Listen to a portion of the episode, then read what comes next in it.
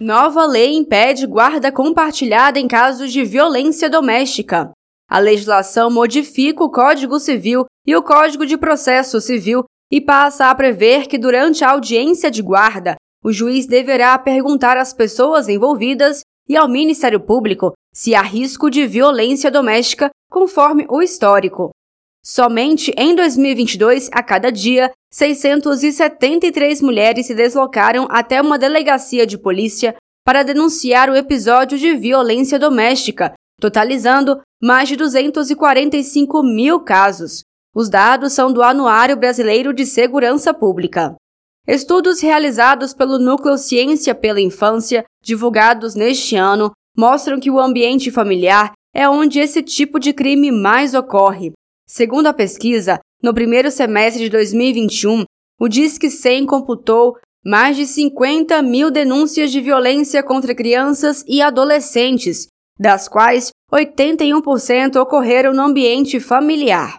A advogada e mestre em direito público, Mila Bispo, destacou a importância e inovação legal com essa nova lei que proíbe a guarda compartilhada em casos de violência doméstica. É muito importante a gente analisar esta lei sob a ótica dos números alarmantes de violências contra mulheres que nós temos em nosso país.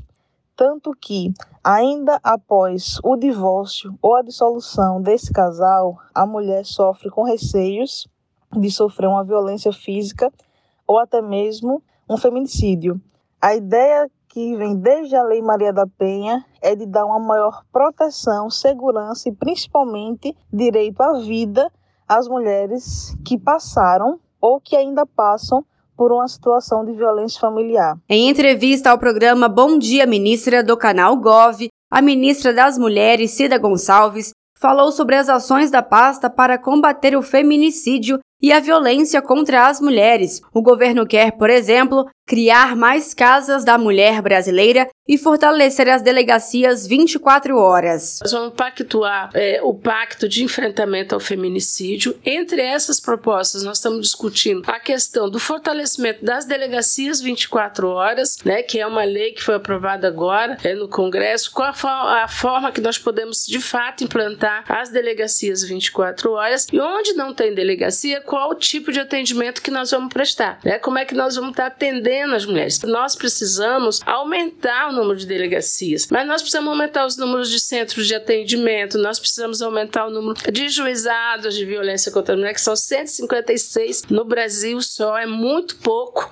né? Então nós estamos aí com um grande desafio junto com o Ministério da Justiça. É dever do Estado e da sociedade enfrentar todas as formas de violência contra as mulheres, enfatizou o presidente Lula. São muitas as formas de violência contra as mulheres e é dever do Estado e de toda a sociedade enfrentar cada uma delas. Que o respeito às mulheres é valor inegociável em todas as esferas do Executivo Federal.